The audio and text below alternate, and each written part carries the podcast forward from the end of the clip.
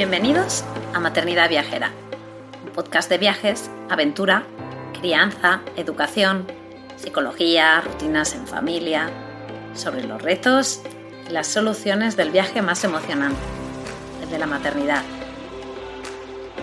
Si este programa te inspira, si te da ideas de viaje, te anima a vivir nuevas aventuras, te reta a salir de tu zona de confort, si te ayuda a mejorar tu paz maternidad, en general tu vida, o si simplemente te alegra un poquito tus días, te animo a apoyarnos formando parte de nuestra membresía anual. Accederás de manera inmediata a una plataforma de formación, un club de lectura, emails exclusivos con ideas, estrategias y consejos súper útiles para el día a día, o descuentos en tiendas y proyectos chulis, como nuestra casita en la Sierra de Guadarrama o en nuestras sesiones de coaching familiar. Y ahora sí, vamos con el episodio de hoy.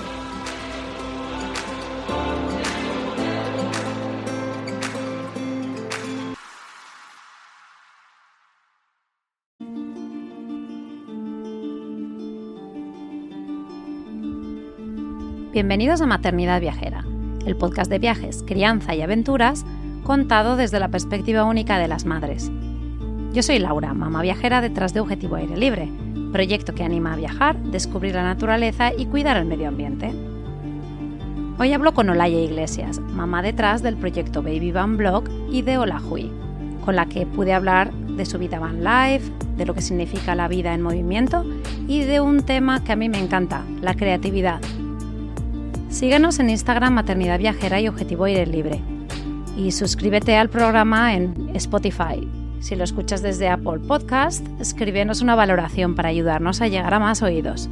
En las notas del programa encontrarás el link para recibir retos y actividades para hacer más divertidas y motivadoras vuestras salidas a la naturaleza o vuestros viajes con niños. Quería compartir que acabamos de lanzar un proyecto muy especial, el de las embajadoras de los valores a Objetivo Aire Libre. Muchas gracias a todas las familias que os interesasteis y enhorabuena a las elegidas. 14 mamis de familias aventureras, que las nombraré en las notas de cada episodio para que podáis seguirlas también a ellas. Ahora sí, episodio 11.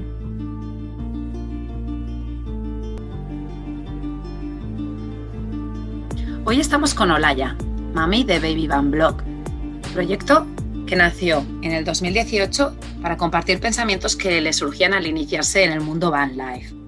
Cuando los conocimos, solo sabíamos el punto de vista de eh, su vida con su niño pequeño, eh, los viajes maravillosos que hicieron eh, por Europa en este último año, su cambio de vida, pero luego hemos visto al conocerles, al seguirles más atentamente en, su perfil de Instagram, em, y luego también en el perfil que tiene Olaya eh, con sus proyectos que luego nos hablará, que solamente veíamos la punta del iceberg de lo que realmente había en esa familia. ¿no? Y ya le, empezamos, le preguntamos a, a, Olaya que si quería participar en el podcast muy, muy al principio, hace ya un par de meses, para que nos explicase pues, su vida eh, su cambio de vida y todo lo que vais a escuchar ahora, pero ella tiene mucho más que ofrecer que no solamente esa perspectiva. Y aunque es verdad que ha habido dificultades, nos ha costado un poquito eh, encontrarnos en esta entrevista, pero al final lo hemos hecho y yo tengo muchas ganas de conocer y que conozcáis a, a Olaya, su familia y su, y su perspectiva de, pues de, de ver la vida y de vivir. Así que eso, bienvenida Olaya, Hola, ¿qué tal? Muchas gracias. Encantada de estar por fin aquí. Sí, sí, sí. Sí, pero bueno, lo, bueno se hace de rogar, ¿verdad?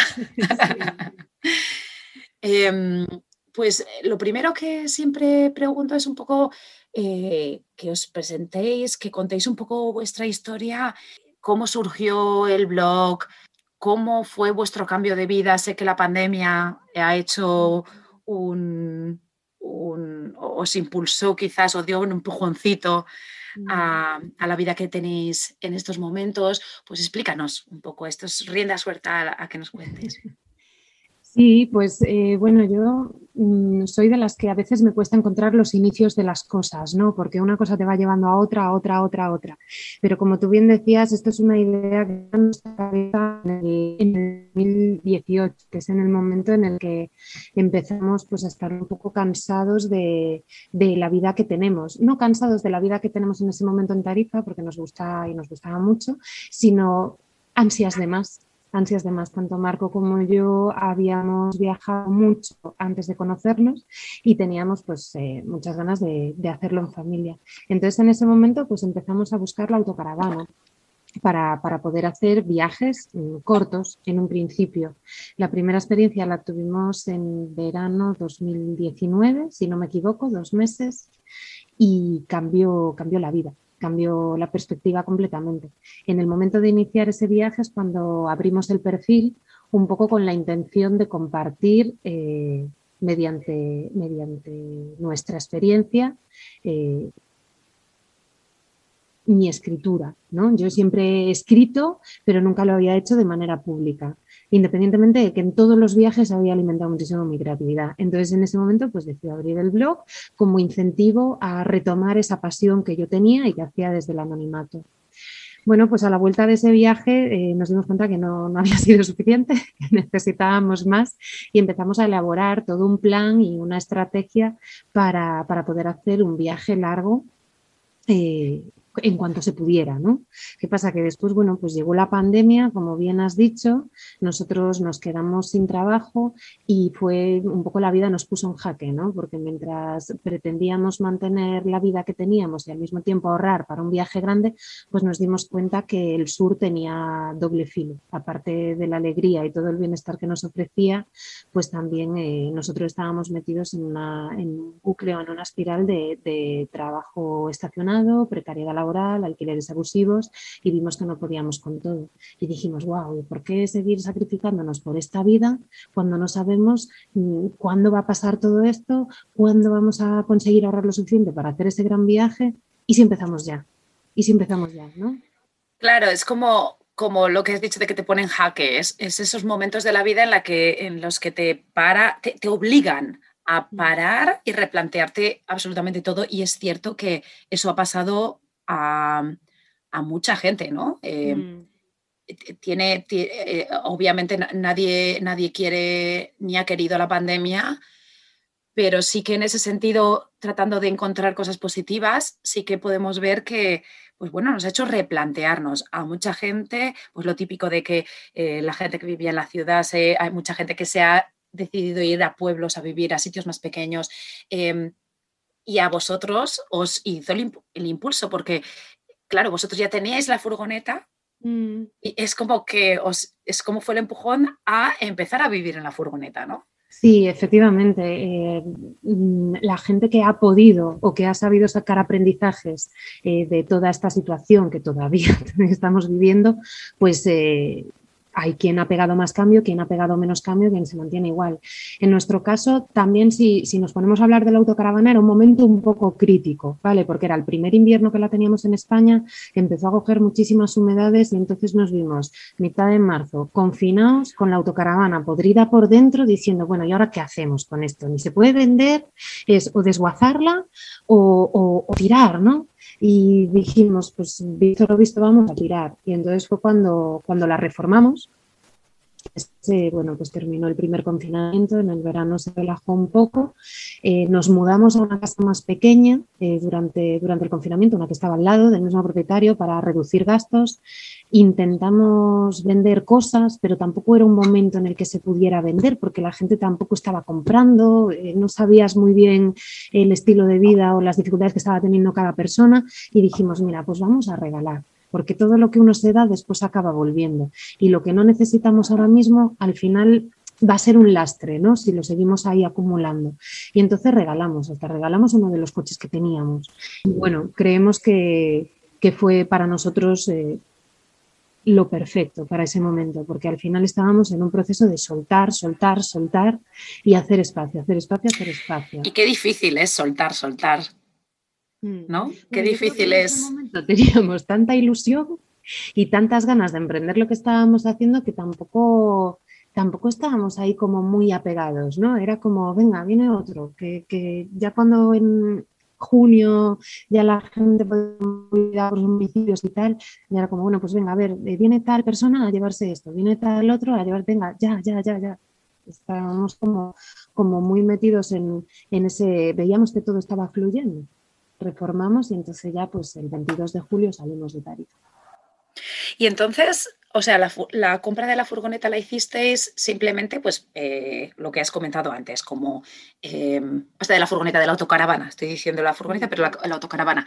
Em, la comprasteis para vosotros simplemente hacer salidas cuando quisierais, ¿no? O sea, es vuestro, vuestro eh, objetivo cuando la comprasteis era vivir en Tarifa, trabajar y luego viajar cuando pudieseis.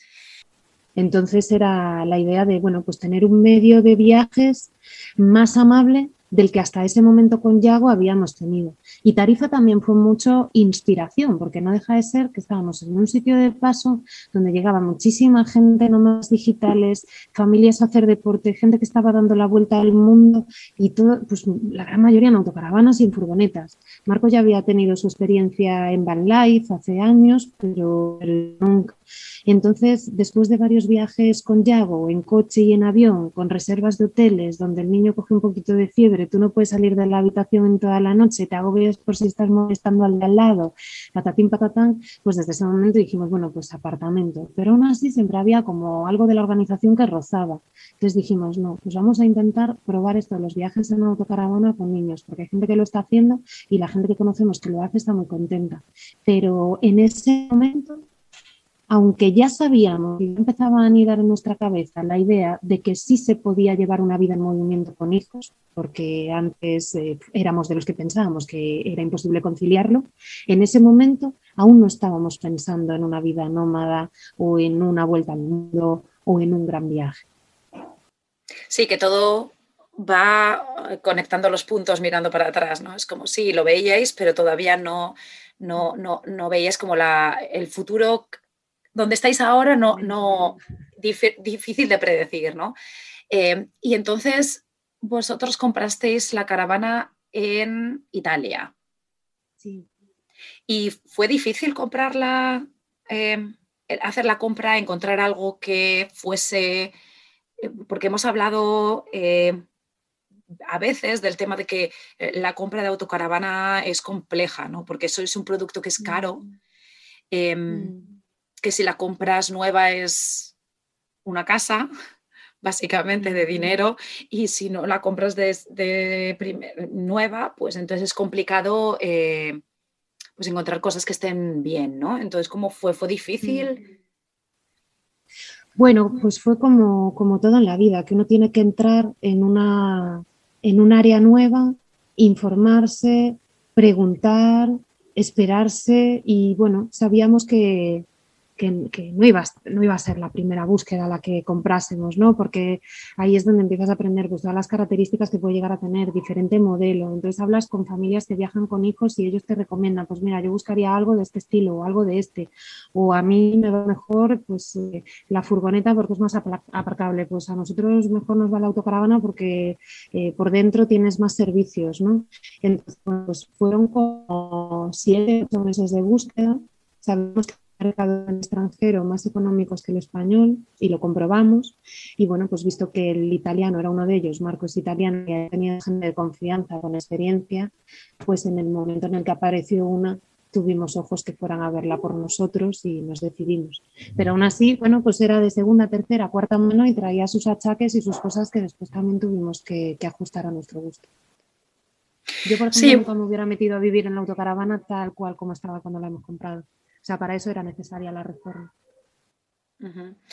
Eh, eh, lo bueno es que quizás es ahora, y lo hemos hablado incluso antes, el tema de que ahora con Internet y con toda la información de otras familias que lo han hecho ya, te sientes que si tienes que reformarla, puedes encontrar sitios donde lo, o sea, que ya no se ve como algo nuevo o raro, sino que realmente la gente está en busca de eso. Em, también tengo que decir que el tema de la autocaravana y, un poco, sí, de la autocaravana, y, de camperizar también. Eh, es un concepto que, en España yo creo que se ha, tenido un gran auge por también el tema de la pandemia, ¿no? El ver que tú eres autosuficiente, ¿no? Y, decir, es que no tengo que depender de nadie, ni ir a un baño público, ni, meterme en nada y saber que pues yo soy mi casa y, y la casa rodante. Entonces ya estáis en el momento en el que pues, eh, decidís que queréis un cambio de vida, lo regaláis todo y en qué momento salís ya de viaje y cuál es vuestro plan, ¿no? Mm, Sí, paralelamente a la reforma de la autocaravana, eh, yo trato de abrir un poco un hueco eh, al proyecto que en ese momento tenía en la cabeza, que después, una vez que, que, empezó el movimiento y las necesidades fueron cambiando y se fueron viviendo, pues ya la cosa se fue transformando. Pero bueno, la idea en ese momento era eh, salir en búsqueda de oportunidades, estar en movimiento, compartir el tiempo en familia, disfrutar de nuestro hijo y al mismo tiempo Marco iría buscando trabajo por el camino y yo iría desarrollando mi proyecto de, escritura, Baby Bang, etcétera, etcétera. Lo que sí que teníamos claro que no era un viaje con un destino determinado, eh, pero sí queríamos estar cerca de nuestros sitios de origen, ¿no? Después de todo lo que había pasado, queríamos acercarnos a nuestras familias. Entonces, la primera decisión pues, fue volver a Italia. Nos fuimos para allí, el 22 de julio salimos y, llegamos en, agosto. Al principio teníamos en la cabeza ir un poco eh, buscando eh, trabajo en zonas de temporada, pues como por ejemplo la de la manzana o de la aceituna o así, pero Mm, había como un poco de miedo y barreras, porque al parecer en ese momento había como muchos contagios en ese tipo de trabajos y bueno, tomamos la decisión de, descartarlo los primeros meses. Después, por suerte, surgió una posibilidad laboral en un proyecto agroecológico en la zona de Lemarque y allí nos fuimos. Paralelamente, mientras Marco trabajaba en este proyecto, pues yo empecé a a segmentar pues, un poquito los proyectos, a trabajar de copy, a hacer pues, el producto que hago de relatos personalizados y a darle forma a todo. ¿no? Pero bueno, allí pues volvió a ponerse la cosa fea con la segunda ola, volvió a haber un semiconfinamiento y, y estuvimos tiempo compartiendo con la familia de Marco. Después ya fue donde, donde decidimos que queríamos volver para, España y acercarnos a Galicia, que hacía prácticamente dos años que no nos acercábamos a, este sitio y que Yago no lo conocía. Porque tú eres de allí, ¿no? Tú eres, gallega. de Gallega. Mm. Y entonces, pues para aquí nos vinimos. Ahora eh, llevamos ya pues otros cuatro meses eh, mm, dándole mucha energía a los proyectos que, que, queremos desarrollar para poder vivir sin una necesidad de localización específica, por lo menos durante mucho tiempo, ¿no? Y, bueno, ¿qué plan? El plan con el que salimos fue el de buscar oportunidades al mismo tiempo que disfrutábamos juntos y estábamos en movimiento, porque los viajes nos gustan y creíamos que podía, que, que era bueno, pues algo que nos iba a satisfacer mucho, que se podía hacer, que podía ser viable y en la autocaravana, ¿no? Con esa seguridad en, esta situación global. Pero tampoco salimos con un plan súper definido, a lo mejor como otras familias, ¿no? Porque nos habíamos quedado un poco en stand-by. Fue una apuesta también, por supuesto. Entonces, el propio camino y el propio movimiento fue despertando nuestra creatividad, fue haciéndonos cubrir las necesidades que surgían tanto nuestras como de Yago, de cada uno de los tres, y nos fue abriendo nuevas puertas. La receptividad que, teníamos yo creo que hizo muchísimo. Claro, el estar abierto a todo, ¿no? El, llegar a un momento en tu vida en el que estás abierto a tu crear, ¿no? Tu dar, pero luego eh, depende de eh, lo que vaya surgiendo, pues ir recogiendo, ¿no? Y hacer ahí una, una crear una nueva eh, vida, ¿no? Con, lo que fuera surgiendo. Yo estoy de acuerdo con eso, de que, de que cuando tu mente está abierta al cambio, los cambios vienen y además normalmente siempre fluye en, positivo, ¿no? En ese sentido. Creo que cuando uno está receptivo, hay, hay más probabilidad de que, de que vea oportunidades donde a lo mejor antes no las veía. Pero que esas oportunidades que llegan puede ser que no gusten tampoco. Y también estar receptivo a que entren cosas que no gustan y saber decir que no a esas cosas. Entonces, al mismo tiempo, es la, propia creatividad y el propio camino el que te va poniendo diferentes oportunidades con diferentes matices, pero tú también eh, trabajas la, la escucha la escucha familiar, la escucha personal, el decir, vale, pues mira, esto sí me ha gustado, pero esto ya no. O esto resulta que no era lo que esperaba, y entonces me voy a ir por esto otro, ¿no? El vivirlo en positivo y también dar espacio a que suceda lo negativo, entre comillas, dar espacio a que lo que no gusta también pueda decirse no me gusta, porque a lo mejor lo que yo pensaba que iba a suceder, pues, pues resulta que después no me está no está cumpliendo mi expectativa. Tampoco pasa nada si quiero dar tres pasos para atrás. Sí, lo de la flexibilidad, ¿no? Y lo de, lo de estar abierta al cambio y, lo, y, si hay algo que no te gusta y la tienes que hacer, pues la haces, ¿no? Si, si, eso, si eso va a ser, eh, te va a permitir pues llegar a otro punto que, igual te va a gustar. Pero lo de estar abierto y, luego eso iré otra vez a, esa, a este comentario que me has hecho y, porque ya lo has conectado tú con la creatividad, pero luego tendremos otro, otra conversación así como un poco más larga de la creatividad y, lo conectaremos también eh, con esto que acabas de decir. Yo ahora te, eh, has empezado un poco a comentar, eh, has, dicho ahí unas palabras y has comentado una vez, me parece que has dicho nómada, otra vez has dicho van life. en vuestro perfil tenéis creo que es como van life a tiempo completo o familia nómada. Entonces yo sé que ahí hay un tema con el tema de las etiquetas, que ya hemos hablado con anterioridad. Y es muy curioso cómo, pues es verdad que, las personas buscan eh, buscar etiquetas y palabras, definiciones, ¿no? Es como tenemos una necesidad siempre de, de qué, qué, pero a ver, dime qué. Y, es como que hasta, hasta que no recibimos realmente una, una definición, una, etiqueta, como que es muy difícil en la sociedad en la que vivimos, como que eh, comprenderlo, ¿no? Bueno, pues si lo tengo que resumir todo en una palabra, la primera que me ha venido a la cabeza es movimiento. Nosotros, aunque estemos estáticos, nos sentimos en movimiento. ¿Por qué? Pues por esa receptividad de la que hablábamos, ¿no? Por dejar entrar cosas nuevas.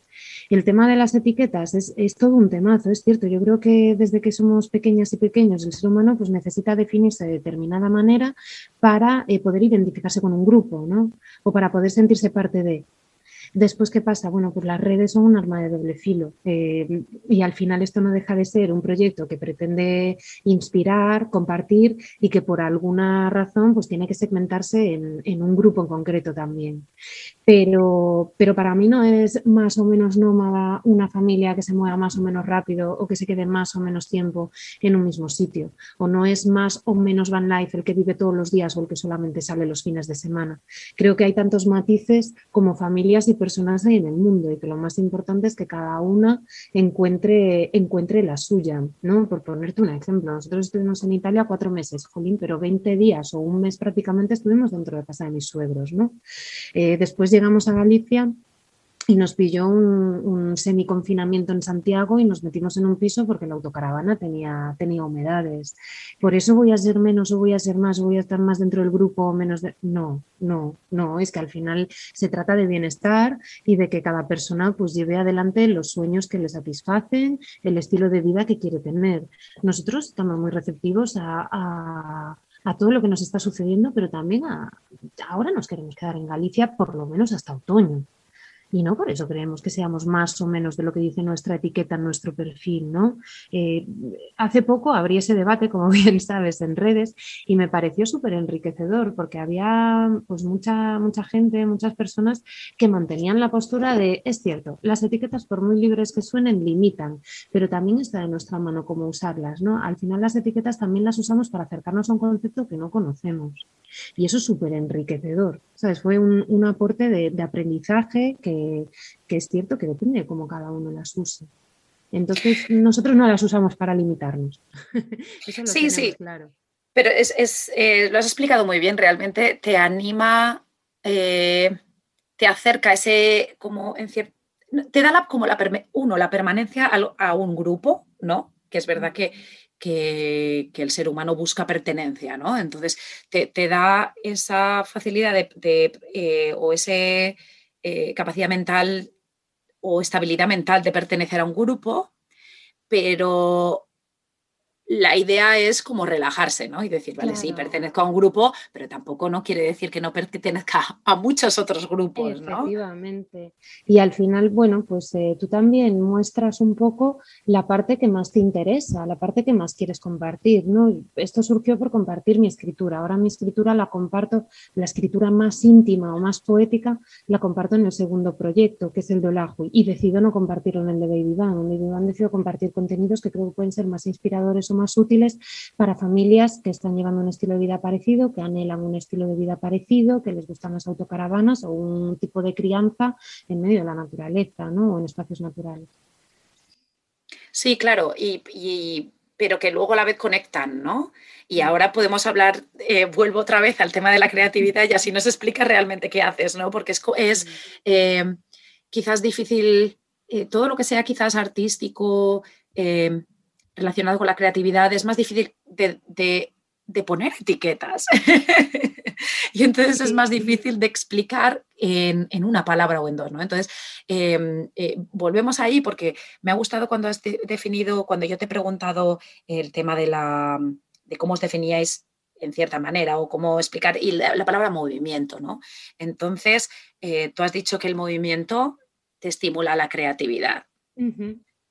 Y para mí eso es súper interesante porque mm, yo de manera personal, eh, es cierto que para mí el viajar, el salir, el cambiar, para mí me, estimula eh, mi cerebro y aunque nunca lo he pensado o lo he, o lo he eh, puesto el nombre de creatividad, pero para mí mi cerebro se me pone a mil cuando yo voy a otro sitio diferente y veo que las cosas están hechas de otra manera y no tengo que decir que no es que tenga que coger un avión y irme a la otra parte del mundo. Muchas veces en eh, cambiar simplemente como de, contexto, ¿no? Y, me, me, Incluso introducir un hábito nuevo. Exacto, exacto. Es como que realmente, uff, ¿no? Eh, entonces el otro día eh, yo a ya la estuve escuchando en un directo que hizo en Instagram y entonces allí ella pues habla, porque allí sí que hablaba pues de su proyecto, ¿no? No, de la parte más de, viajes. Y allí hablaba de, pues, de la creatividad y de que cómo el ser humano realmente eh, utiliza la creatividad en, eh, eh, igual sin darse cuenta en otros tipos de, contexto, ¿no? Y entonces allí hablando ahí de mí, extrapolándolo a mi experiencia, ¿no? Que yo siempre, yo nunca me considero una persona creativa, y cuando hablando con ella, eh, hablaste, o sea, hablando con ella, escuchándote, hubo un momento que hablaste de la cocina. Y entonces allí se me voló la cabeza y yo dije, es que para mí la cocina ha sido una manera de expresión, yo creo que toda la vida, em, de cocinar, ¿no? Y entonces, eh, también me ha pasado cuando he ido a un restaurante o cuando he ido a la casa de alguien y he probado algo, pero a mí cuando he viajado y realmente encontraba un, un plato que me gustaba y de repente decir, uff, pues esto tiene esto y tiene esto y tiene esto y tal, y llegar a casa y hacerlo, ¿no? Y decir, pues si es que realmente eh, todos tenemos una parte creativa que... Por supuesto. Claro, pero que, desgraciadamente por el tema de las etiquetas que has comentado antes, pero en otro contexto, em, y por cómo relacionamos quizá la creatividad y con arte de yo dibujo, yo pinto, yo escribo, si no formas parte quizás de eso, te da la impresión de que no, de que tú no tienes ningún tipo de creatividad, ¿no? Y entonces, pues me gustaría que hablases un poco de, eso, ¿no? De, qué es la creatividad para ti, qué es lo que te da creatividad. Mm, bueno, yendo un poco al inicio de lo que dijiste, al final considerarse o no considerarse es un poco como las etiquetas, ¿no? Me considero más o menos creativa, me considero más o menos eh, cocinera, me considero más o menos artista. Mm, no deja de ser algo limitante y que puede ser plástico, que se puede cambiar y que puede ir evolucionando a lo largo de la vida. A lo mejor con 15 años me considero muy tímida y con 37 pues soy la persona más extrovertida del mundo y me considero extrovertida. ¿no? Muy bueno que vaya, que vaya evolucionando. Pero claro, para que vaya evolucionando es importante no estancarse. Cuando hablo de movimiento y hago referencia a que me siento en movimiento incluso aunque estemos estáticos, estáticos es porque, porque en mi vida están sucediendo cosas. O sea, están sucediendo cosas y le estoy abriendo la puerta a cosas y a nivel de proyectos y de creatividad. Claro, es el movimiento de hacer cosas nuevas lo que estimula mi creatividad. En este caso, los viajes, ¿no? Pero también es el acercarme a la creatividad lo que me acerca a un movimiento nuevo en mi vida. Y nosotros en, nuestra actualidad a efectos familiares lo estamos viviendo así. Eh, no pretendería jamás eh, que Yago siga mis pasos o que sea más o menos o se considere más o menos creativo. El hecho de llevar este estilo de vida, de intentar desarrollar nuestros proyectos de manera deslocalizada, de hacer lo que nos gusta, para nosotros siempre lo hemos hablado y siempre dijimos, es una manera de enseñarle a nuestro hijo mediante efecto práctico que sí se puede. O sea, que puede perseguir sus sueños y que puede tener sus ideas más locas y que pueden, pueden llegar a funcionar, ¿no? Eh, quizá hace tres años, si a mí me dicen, pues vas a tener un proyecto sobre creatividad, escritura, educación, eh, yo no, no, lo hubiera entendido, ¿no? Y bueno, pues ahora ya me está dando algo de comer. Entonces, es la filosofía aplicada a estés en movimiento o a estés de manera estática, estés dentro o estés fuera, que es dejar que la vida esté en movimiento de manera creativa para las diferentes áreas a las que nos enfrentamos. Y eso, pues al final no deja de ser un aprendizaje. Sí, desde luego, es un aprendizaje que cuesta muchos años, pero que tú, eh, es un aprendizaje que tu hijo quizás le, le, va a resultar más fácil, ¿no? Que quizás a otras personas que viven en un ambiente en el que no entienden que estimular eh, esa parte de él eh, es importante, ¿no? al em, final es lo que tú decías, ¿no? Tú hace un momento decías, yo es que cuando viajo, cuando conozco una situación diferente, pues eh, recibo toda esa estimulación y toda esa motivación, ¿no? Para, para, llevar a cabo cosas nuevas. Bueno, para, para estimular a un niño con cosas nuevas tampoco hace falta irse a la otra punta del mundo, ¿no? Con que vaya a exposiciones de arte, con que tenga un acercamiento a diferentes tipos de culturas, con que conozca de cerca diferentes tipos de personas, diferentes tipos de estilos de vida. Y después que hoy en día, pues bueno, pues a lo mejor no tienes dentro de tus posibilidades más cercanas irte a China, pero sí puedes cocinar gastronomía de ese lugar, ¿no? Y acercar el conocimiento de una manera pero mira, que, esas cuatro o cinco cosas que has dicho, pero ya, vamos, súper super buenos consejos para la, gente. Creo que también el, que nosotros, antes de ser madres y padres, hubiésemos viajado a diferentes partes del mundo, también nos ha ayudado a ver que en otras partes del mundo eh, los, los introyectos o los valores o los límites que se le ponen a los niños son muy diferentes.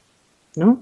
Eh, dependiendo del caso. Entonces, pues no cuida un niño, no cojas un cuchillo. Bueno, pues a lo mejor no es que cojas no es que no cojas un cuchillo para cocinar, a lo mejor es que lo voy a coger yo contigo, ¿no? A ver, Yago tiene tres años, pero es que te juro que pela patatas. ¿Sabes? Entonces eso no es porque él no sea capaz, sin embargo, pues otro niño a lo mejor hasta los 7, 8 años eh, no, o a lo mejor hasta los 10, es el, acompañamiento y el decir, bueno, pues hasta ahora se le ha dicho a los niños que no podían pelar patatas a los 3 años, pero si el niño tiene el interés de pelar patatas, ¿por qué no lo vamos a acompañar y hacer las cosas diferentes? Sí, sí, sí, sí, es que eh, cualquier cosa de la vida diaria eh, es un aprendizaje y, una manera pues de eso, de estimular al niño y de y de fomentar la creatividad que al final le va a ayudar en todos los aspectos de su vida. O sea, realmente eh, lo que decíamos antes de que, de que yo no me había considerado, ¿no? Porque el considerarse, eso es que realmente mm. no, no, es, la, no es la manera realmente de verlo, ¿no? Es que la creatividad está en todas las cosas que podemos hacer, ¿no? En nuestras mm. vidas pero el ver que eso es un recurso más, ¿no? Es como, sé matemáticas, se me dan bien las matemáticas o no, porque eso también es otra cosa, que se te dan bien las matemáticas, ¿qué quiere decir eso? Pero eh, lo de otra, otra habilidad, ¿no? En tu vida, si tú eres creativo y eres, y eres capaz de ver las cosas y adaptar, ver las cosas de diferente manera, adaptarte a diferentes cosas, eso es una pedazo de habilidad en la vida que aunque luego estudies o te dediques a una cosa que igual no ves evidentemente que ahí está, la vas a utilizar, ¿no? Sí, para mí la flexibilidad y el movimiento eh, da y, bueno y la creatividad da la, posibilidad de, una, de una adaptación, no quiero decir ni mejor ni peor, pero sí más rápida y más ligera. Son las circunstancias, de saber, eh, bueno, pues en estas circunstancias yo tengo estas necesidades, saber nombrarlas, validarlas y cubrirlas. En esta otra resulta que tengo otras diferentes. ¿no? Porque cada contexto es diferente, cada clima es diferente, cada sitio es diferente, cada entorno es diferente, cada grupo es diferente. E ir pues un poco escuchándome y, haciéndome caso. Eso es lo que me gustaría, lo que nos gustaría, lo hablamos muchas veces, que, que Yago aprendiese con, el tiempo, ¿no? de, de, que sepa identificar lo que no le gusta de cada contexto o de cada situación y que sepa que tiene las herramientas adecuadas para cambiarlo, ya sea con más tiempo, con menos tiempo, pero que también se puede decir que no a algo y que a veces hay que, hay que transitar por cosas que no gustan para poder llegar a las que gustan, que era exactamente lo que tú decías antes. Pero estar con el mismo patrón de resolución de conflictos, ¿no? Por ejemplo, pues yo tengo el conflicto de que tengo un trabajo muy estable y siempre quise dar la vuelta al mundo, pero van pasando los años y al final el patrón es el de esperar a jubilarme o el de esperar a tener ahorrado o el de esperar no sé qué. Bueno, pues a lo mejor hacer las cosas diferentes y dejas de esperar y como sociedad dejamos de esperar a que las cosas nos sucedan, ¿no? Sí, sí, totalmente de acuerdo. Eh, entonces, ahora yo quiero que, nos expliques, porque ahora ya hemos hablado varias veces de tu proyecto, pero ahora necesitamos saber de qué se trata. ¿Qué, ¿qué haces? este es tu momento, Laia. ¿Qué hago? Vale, eh, tengo que decir eh, con, sin, complejo ninguno que, es hace muy poco cuando yo misma lo he entendido, ¿vale? Y que está en constante movimiento, en constante evolución y que de aquí a unos meses se volverá a transformar seguramente. Pero mi objetivo más importante es mezclar nuestros aprendizajes de experiencia de vida con los aprendizajes profesionales que yo he tenido como educadora social y con mis pasiones. Mi pasión que es escribir, ¿no? Y con todo ese aprendizaje autodidacta aplicado en mi día a día de la creatividad. Entonces de ahí sale el proyecto de Olaju. ¿vale? Y Baby se retroalimentan muchísimo y están eh, muy en contacto. De hecho, el, proyecto de escritura y creatividad nace a través de Baby y de nuestro estilo de vida. Yo ahora mismo, ¿qué es lo que hago? Bueno, pues eh, ofrezco un acompañamiento en un programa de escritura medicina, que ese es el nombre que le he puesto, donde mediante eh, herramientas de escritura creativa y herramientas de escritura terapéutica eh, unidas y mediante otras herramientas como las meditaciones, el acompañamiento o en algún caso las artes plásticas, pues trato de ayudar y acompañar a que cada persona y familia alcance su objetivo. Entonces, este objetivo puede ser, pues yo es que tengo un bloqueo creativo, o yo es que eh, estoy pasando por un mal momento y tengo la motivación a hacer las cosas que me gustan baja. Pero también puede ser, oye, es que somos una familia, que necesitamos un cambio y no somos capaces de poner nuestras expectativas individuales en conjunto para encontrar la común. O a lo mejor ya tenemos nuestra expectativa en común, pero no sabemos qué pasos tomar o no sabemos qué hoja de ruta planificar o no sabemos cuáles son nuestras debilidades y nuestras fortalezas. Entonces, eh, las posibilidades son múltiples, porque mediante la escritura y la creatividad podemos llegar a trazar un plan y aumentar nuestro bienestar. Eh, ahí es quizá donde Baby Bang y Olajuy más se retroalimentan y más en contacto están. Después todo lo que hago de Olajuy es un poco, bueno, pues deslocalizado, trabajo de copy, eh, textos para webs y hago relatos personalizados. Entonces te contactan a ti y te explican en qué punto están y entonces tú ya hablas con ellos y, definís un poco eh, eh, qué queréis hacer en común, en qué te queréis trabajar eh, y tal, ¿no? Es así. diseño, diseño el programa. Normalmente inicialmente son 10 días, pero en función de la necesidad y el ritmo al que vaya esa persona o al que vaya esa familia, pues se alargará evidentemente, y también la disponibilidad que tengan para realizar las dinámicas y los ejercicios. ¿no? Yo siempre voy a hacer unas propuestas eh, adaptadas y personalizadas a cada caso eh, y después el acompañamiento. Esto es algo que yo hacía como educadora social dentro de los centros educativos, en contacto con las familias, cuando trabajaba para las instituciones, siempre, siempre que podía usaba la creatividad y, la escritura, ¿no? El, el, lápiz y el papel, porque me parecía pues muy, bueno, eh, tenía muy buenos resultados y funcionaba muy bien, ya fuese pues para, para ayudar a, afrontar un duelo, o porque mamá y papá se van a separar, o porque tengo un conflicto con un compañero de clase, o por lo que sea. Y ahora la idea es hacerlo eh, en todo tipo de circunstancias que yo considere que puedo abordar, por supuesto, y, y de manera digital, para no tener que estar yo atada a una oficina y poder viajar en familia. Muy bien, muy bien. Yo creo que sí que ha quedado así bastante eh, explicado y entendido. Eh, y luego tienes la parte esa de textos personalizados, eh, que yo lo que te he comentado antes era de que es verdad que ahora para la decoración de la casa tenemos pues obras, compramos láminas a, ilustradores y las tenemos. Y, y una vez vi una, un texto que un cliente tuyo lo había colgado en, en la pared y entonces dije, ah, pues qué interesante, ¿no? El concepto de otro tipo de obra de arte que no es tan visual a primera vista, pero que, em, que lo cuelgas en la pared, un texto que lo personalizas a raíz de pues, ciertas fotos o ciertos requerimientos, ¿no? Es así, o sea, o información. Sí, esto, esto es muy, muy divertido, ¿no? Era un poco lo que te comentaba antes, porque cuando lo inicié yo no tenía ni idea de, de que se iba a convertir en un producto y, que iba a haber demanda y se iba a solidificar con el tiempo. Eh, era un poco un juego a, esa, a buscar esa creatividad. Invité a través de Vivivan Blog a que las personas me mandasen una foto y un tema. Y yo me comprometí a escribir un texto pequeño para esa gente, un poco como un juego, alimentar mi creatividad cuando estaba estática en un sitio, ¿no? Después de ese primer viaje que tanto me había alimentado.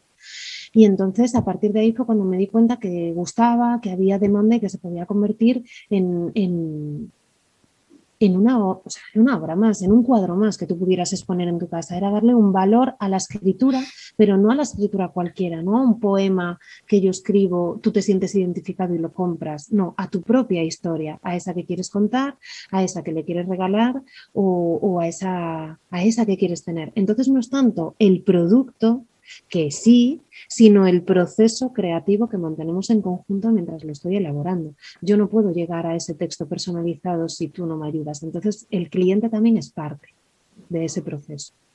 Y, bueno, emociona mucho eh, cuando, cuando, cuando se está realizando, porque la gente es muy generosa con la cantidad de, de, información que comparte conmigo, tiene historias muy bonitas. De hecho, el eslogan siempre es el mismo pequeños textos para grandes historias. Siempre pensemos que las grandes historias están solamente en los libros, pero ¿quién no las tiene?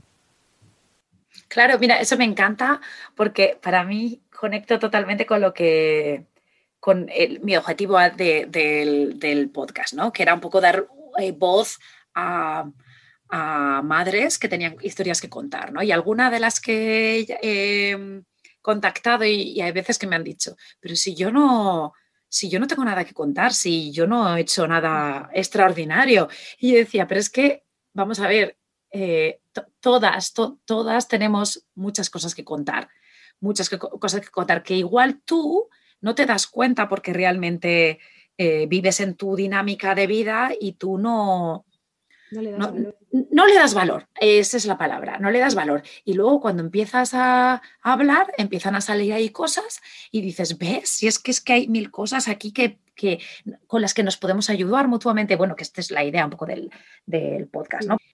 ¿no? Me, me, parece que es muy, muy bonito y luego estaba pensando lo de qué fantástico hoy en día que te puedes crear quizás tu, tu propio Ah, vamos a hablar, podemos hablar de negocio, pero bueno, de proyecto, de crear tu propio proyecto eh, con las habilidades que tú tienes para ayudar a otra gente y, y, eso es fantástico. Eso me parece maravilloso. Y yo lo leía hace 3, 4 años y decía, pero si yo no tengo nada que poder ofrecerle a los demás, o sea, ¿en qué momento uno crea un negocio para cubrir una necesidad que tiene una tercera persona? ¿no? Porque yo no, no tengo nada que ofrecer en ese aspecto, no sé cuáles son mis potencialidades, mis tal. Y sin embargo, al final, una, una va empezando por juego o por propia voluntad o incluso también por necesidad. Y ahora digo, Jolín, pero si es que todo lo que yo había aprendido de educadora, unido a mi experiencia de vida, unido a mis pasiones, resulta que es un servicio que ayuda a los demás. Sí, sí, sí, es fantástico, pero es que claro, tú, también, o sea, eso que, cuentas de tu experiencia como educadora, es que tú tienes una formación ahí que, te, ha dado ese, eh, ese pasado sólido, ¿no? De esa formación sólida de también de decir, mm, no, yo, yo he estado, llevo acompañando a gente eh, sí, tienes razón. En mi caso se, lo, he asociado y se ha unido a esa, a esa formación profesional o a esa experiencia profesional, pero no creo que sea necesario tener un título o una formación universitaria para poder desarrollar un proyecto de esta manera. Todos tenemos aprendizajes de vida. Yo soy de las que pienso que que hay un problema de titulitis muy grande y que no se le da el suficiente valor a, los aprendizajes cotidianos, a las experiencias de vida y a lo más resolutivo. ¿no? Yo puedo tener mucho título, pero no tengo ni idea de mecánica. Y en, esta, en este estilo de vida, quien nos saca las castañas del fuego es Marco, que sí que tiene todos esos aprendizajes de su experiencia de vida que, aportan una resolución a nuestra cotidianidad. Muy bien. Bueno, y ahora ya te vuelvo otra vez un poco al tema de los viajes. Eh, vosotros que habéis hecho así eh, un gran viaje, eh, porque estuvisteis mucho tiempo por Europa, ¿tienes algún destino que con niños te parece especialmente mejor? Bueno, no me cuesta elegir porque en todos los sitios por los que hemos pasado hemos disfrutado un montón, pero seguramente siempre va a ser un sitio de naturaleza. Eh, los Alpes nos parecieron eh, muy buen destino, sobre todo en primavera, verano, porque hay muchísimas opciones de actividades que hacer. Y, bueno, pues nos impresionaron muchísimo. Eh, la montaña, la playa, cualquier sitio en el que Yago se pueda sentir seguro y pueda tener más autonomía y haya menos riesgos y peligros. Eh, eso a nivel familiar y los, recuerdos y experiencias que tenemos a nivel familiar.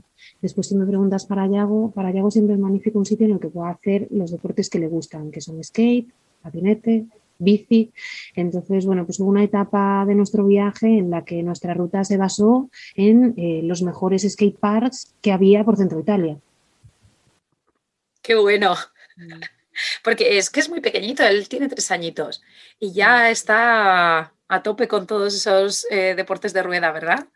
Sí, bueno, a ver, es que es un niño que también se empezó a criar en un sitio donde el fútbol prácticamente no era visible, ¿no? Si tenemos que comparar con el deporte eh, así más convencional. Entonces, claro, para él lo que hacían el resto de niños y lo que veía más normal, pues era el kite, el skate y el surf. Y cuando llegó el momento de querer probar algo, bueno, pues eh, venga, vamos a probar con skate. Papá también va sobre ruedas y, en familia usamos mucho la bici al aire libre y en espacios naturales. Y entonces, pues, pues esos tres le, gustan y le fascinan y, ahí está. Muy bien, muy bien. Sí, pero siempre, siempre viene la naturaleza, ¿no? Con un poco espacio de libertad para los niños. Em, como respuesta, está muy bien. Bueno, Laia, pues ya nos movemos ya a las secciones, ¿vale? Que ya te las conoces. Mm. Eh, voy a empezar con Si lo sé, no vengo. Algo que no volverías a hacer. Pues no tenemos en, este, en esta temporada así como una, una super anécdota fatídica, aquí no volvería, no, pero seguramente eh, no me hubiera metido en grandes ciudades sin tener más información sobre esas ciudades con la autocaravana, porque todas las ciudades tienen sus, restricciones, no todas tienen áreas camper. Eh, amables, con servicios o gratuitas. Y a nosotros el tráfico es algo que nos estresa. La gente no está muy acostumbrada a que uno vaya lento o a tener una autocaravana grande enfrente. Entonces al final te metes en un estilo de conducción en tu entorno o en sitios en los que la gente va con mucha prisa y que acaba siendo un momento de tensión muy grande cuando a lo mejor se junta con unas ganas de comer o con una presiesta o con una merienda. Sí, tiene todo el sentido, porque es verdad que la ciudad está conectada con la prisa. Seguramente lo que haría sería informarme mejor de ciudades que quiero visitar, donde está el área de autocaravanas o de pernocta amable más cercana y en vez de meternos tanto, pues eh, iríamos con la bici o en transporte público. Esto lo hemos aprendido pronto, pero hemos tenido que aprender. Siguiente sección, más vale tarde que nunca. Algo que has aprendido recientemente eh, de viajes, maternidad, eh, lo que tú quieras que crees que puede ayudar a otras personas. Sí, pues trato, trato de no ser muy exigente en este sentido. Creo que cada cosa tiene su momento y cada sitio te trae un aprendizaje diferente. ¿no? Eh, no, no me hubiese gustado saberlo todo antes de partir, pero, pero sí me hubiera sí me hubiera sacado, pues a lo mejor del, carrito, ¿no? Eh, al principio, pues en el primer viaje sí que, sí que creo que, llevábamos más de lo que realmente necesitábamos y, después la crianza y, sobre todo el movimiento nos ha resultado como muchísimo más ligera. Entonces, efectos operativos, eh, pues que no es necesaria tanto accesorio o tanto complemento si, el niño tiene el acompañamiento y, y, a papá y a mamá disponibles, ¿no? Y bueno, por supuesto, seguridad, alimentación, necesidades básicas cubiertas. Y después también creo que hay como mucha exigencia en torno a la maternidad sobre lo que tenemos que saber antes, lo que tenemos que saber después, toda esa perfección en función del contexto y que se le, se le debe dar a las madres pues más espacios como este de compartir, de reflexionar y que si nos equivocamos que tampoco pasa nada. Sí, yo creo que... Sea eh, viajando, ¿no? Sí, sí, sí. Sí, sí, sí. Yo creo que, que que al final, y ha salido ya varias veces lo del sentimiento de culpa, ¿no? Eh, que es verdad que está muy instaurado socialmente en la madre, ¿no? Especialmente. Pero sí, esa es, la idea, ¿no? Lo de que escucharnos mutuamente y ver que, pues bueno, pues que, que, las cosas son quizás más fáciles eh, siguiendo nuestro instinto de lo que nos intentan como meter, ¿no? en la sociedad. Ah, venga, siguiente sección donde fueras, haz lo que vieras. ¿Alguna eh, situación cultural que te ha gustado mucho y has incorporado a tu vida? Vale, pues como, como te digo, nosotros no hemos hecho un gran viaje con Yago a un sitio en el que haya habido un choque cultural intenso, ¿no? Eh, pero seguramente eh, algo que sí que me ha gustado mucho, que he tratado de extraerlo a nuestra vida, tanto después del primer viaje como ahora en nuestro día a día, son los horarios. Me parece maravilloso cuando estamos en Italia, que se cene a las 7, que se coma a las 12 y a las 6 en pie y a las 10 en la cama. Mm, nos gusta mucho, nos funciona mucho este horario. Entonces, pues no nos ha costado para nada adaptarnos y sin embargo después cuando hemos querido traerlo nos ha costado muchísimo. En España nos resulta súper complicado. Al final la inercia del horario español o del sur o de tal nos acaba comiendo. Yo creo que esta es la respuesta o el comentario quizás más común en, prácticamente todos los episodios. Em, eh, tenemos que decir que, claro, aquí nos escucha mucha gente que no es de España, ¿no? Eh, mm. eh, la idea es que, pues bueno, pues que esto sea también un referente hispanohablante más que español. entonces, claro, tenemos que puntuar que, claro, es que quien no haya estado en España o quien no conozca España, en España los horarios son tremendos de tarde, todo es tarde, todo, o sea, se desayuna, luego se come a las 3, luego se cena a las 10 de la noche. Entonces es cierto, y aquí me ha encantado que hayas dicho lo de Italia, porque quizás en España creemos que eh, eh, no, es que son los países mediterráneos. No, no, es que es España. Es España, ya está. España tiene estos horarios porque ni siquiera Portugal. Entonces, todas las madres o casi todas las madres me habéis hablado exactamente de eso, de ir más en, girar un poco en torno a las horas de, luz del día. Y, cómo es tan difícil luego al volver a España volver a eso. Yo, yo es que, vamos, y todas las veces que lo he hablado lo he vuelto a decir, es que yo también, yo, yo vamos, aquí en Estados Unidos todo es más pronto y la vida es más fácil con los niños. Sí, sí. Es un horario que te facilita y que además te permite a ti tener más descanso o que por lo menos en un horario en el que yo me siento menos cansada. Sí, sí, totalmente de acuerdo. Pues a ver, a ver. Eh, una de las cosas que, no te he preguntado antes es ¿en qué países habías estado antes de, nacer tu niño, Iago? Mm, pues yo estuve estudiando en, Cuba eh, ocho meses, medio año más o menos, y después estuve, me hice un viaje por la India y estuve dos veces en Honduras también. Qué guay. Muy bien. ¿Y, a qué sitio volverías de estos que acabas de decir? Ay, pues sin dudarlo. Esa pregunta no sabría qué, contestar porque el mundo es tan grande. Eh, por apetecerme, bueno. bueno, pero por llevar al niño sobre todo, ¿no? Por decir, quiero que... Vale, sí, pues entonces Cuba. Cuba porque, porque me, parece de una mm, diversidad y diversión asombrosa.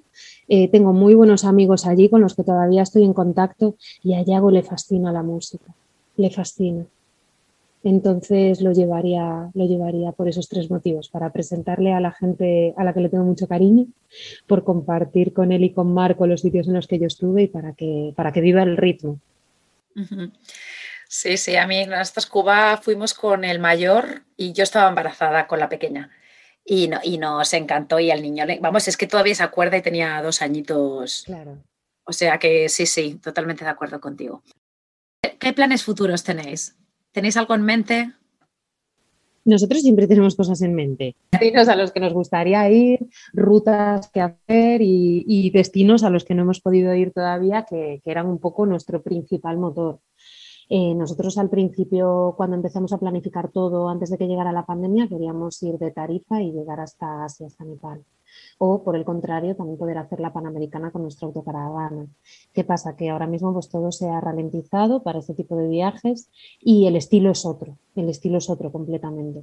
Entonces quizá cuando llegue ese momento pues no sabemos si, si nuestra autocaravana, si la gorda será el vehículo apto o tendrá que, tendremos que encontrar otras maneras. Pero de momento a corto o medio plazo nuestros planes son sobre todo solidificar los proyectos que estamos emprendiendo eh, para, para, darles un chute de energía en estos, en este en estos seis meses y ojalá que, en invierno podamos, podamos ir a encontrar otro clima menos húmedo que hay en Galicia.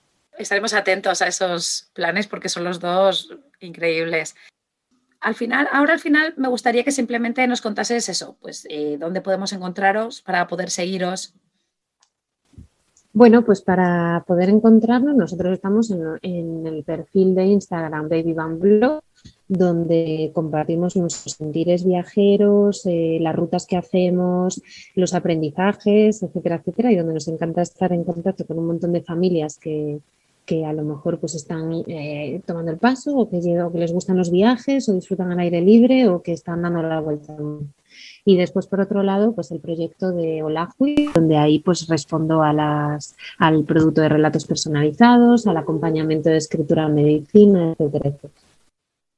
Bueno, pues muchas gracias. Eh, ya te he dicho al principio que tenía muchas ganas de hablar contigo y, hemos aprendido mucho eh, sobre cómo ver eh, este tema, ¿no? Sobre todo de la creatividad y, nos ha encantado escuchar vuestra historia de, pues de cambio, ¿no? Historia de cambio y de movimiento. Y, de, y, me encanta, me encanta ahora el, tema este del movimiento. Yo creo que también voy ahí yo, aunque, tengo aunque yo vivo en una casa, pero me gusta el concepto del movimiento. Eh, sí, el, reto yo creo que es sentir el movimiento de la vida cuando uno no se mueve literalmente. exacto. Y, otra de las cosas estas que nos ha enseñado esta eh, temporada, ¿no? Que, que, no tenemos que por qué eh, esperar a viajar para ser felices, ¿no? Y que hay otras maneras de viajar y otras maneras de sentir el movimiento y de, de estimularnos, ¿no? Más que pues cogiendo un avión. Así que pues bueno, os, iremos siguiendo y nada, yo me lo he pasado muy bien. Muchas gracias por estar aquí, Olaya. Muchísimas gracias a ti, Laura. Un placer haberte conocido y haber participado.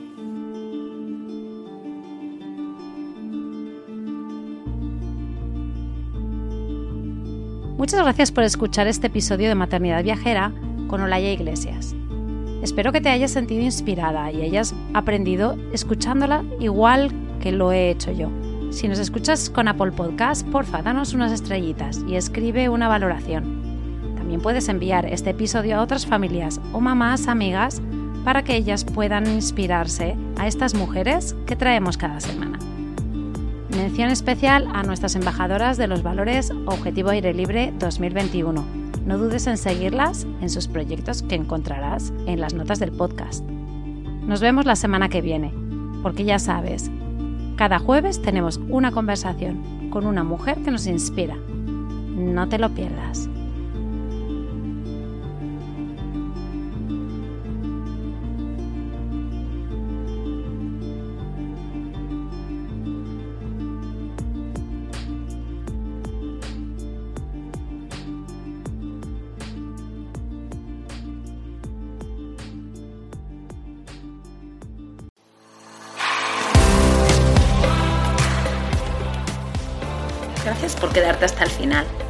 Espero que te haya gustado.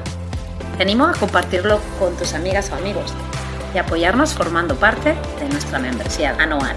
Te espero la semana que viene.